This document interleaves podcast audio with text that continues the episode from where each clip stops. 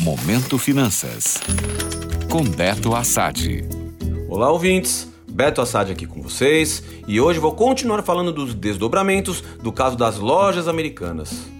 E o pior é que tem investidor que colocou seu dinheiro em renda fixa e está sendo afetado pela crise da gigante varejista. Pois é, um dos fundos mais conservadores do banco Nubank está perdendo dinheiro com a fraude fiscal mostrada na semana passada. Isso porque esse fundo, chamado Nu Reserva Imediata, tinha quase 1% do seu patrimônio em debêntures das lojas americanas e da B2W. Os dados disponíveis são de setembro do ano passado e essa posição pode ter sido modificada. Para quem não sabe, debêntures são títulos de dívida emitidos por empresas para financiar suas atividades.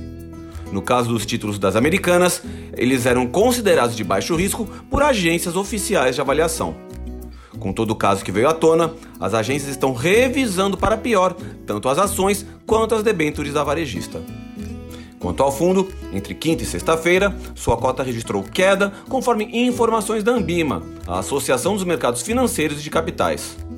Todo esse caso vem para ilustrar algumas coisas que falo repetidamente por aqui. A primeira é que a renda fixa possui sim risco, ao contrário do que muita gente acredita. Por isso é muito importante saber onde o seu dinheiro está sendo investido. Claro que o caso das americanas é atípico, já que a fraude contábil escondeu de muita gente o tamanho real da dívida da empresa.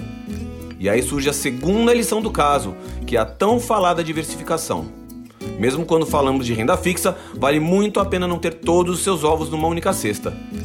Nunca sabemos quando algo desse tipo pode afetar os nossos investimentos.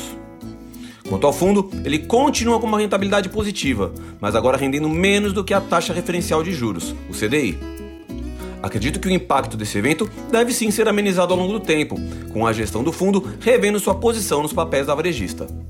Já os investidores terão que ter bastante paciência.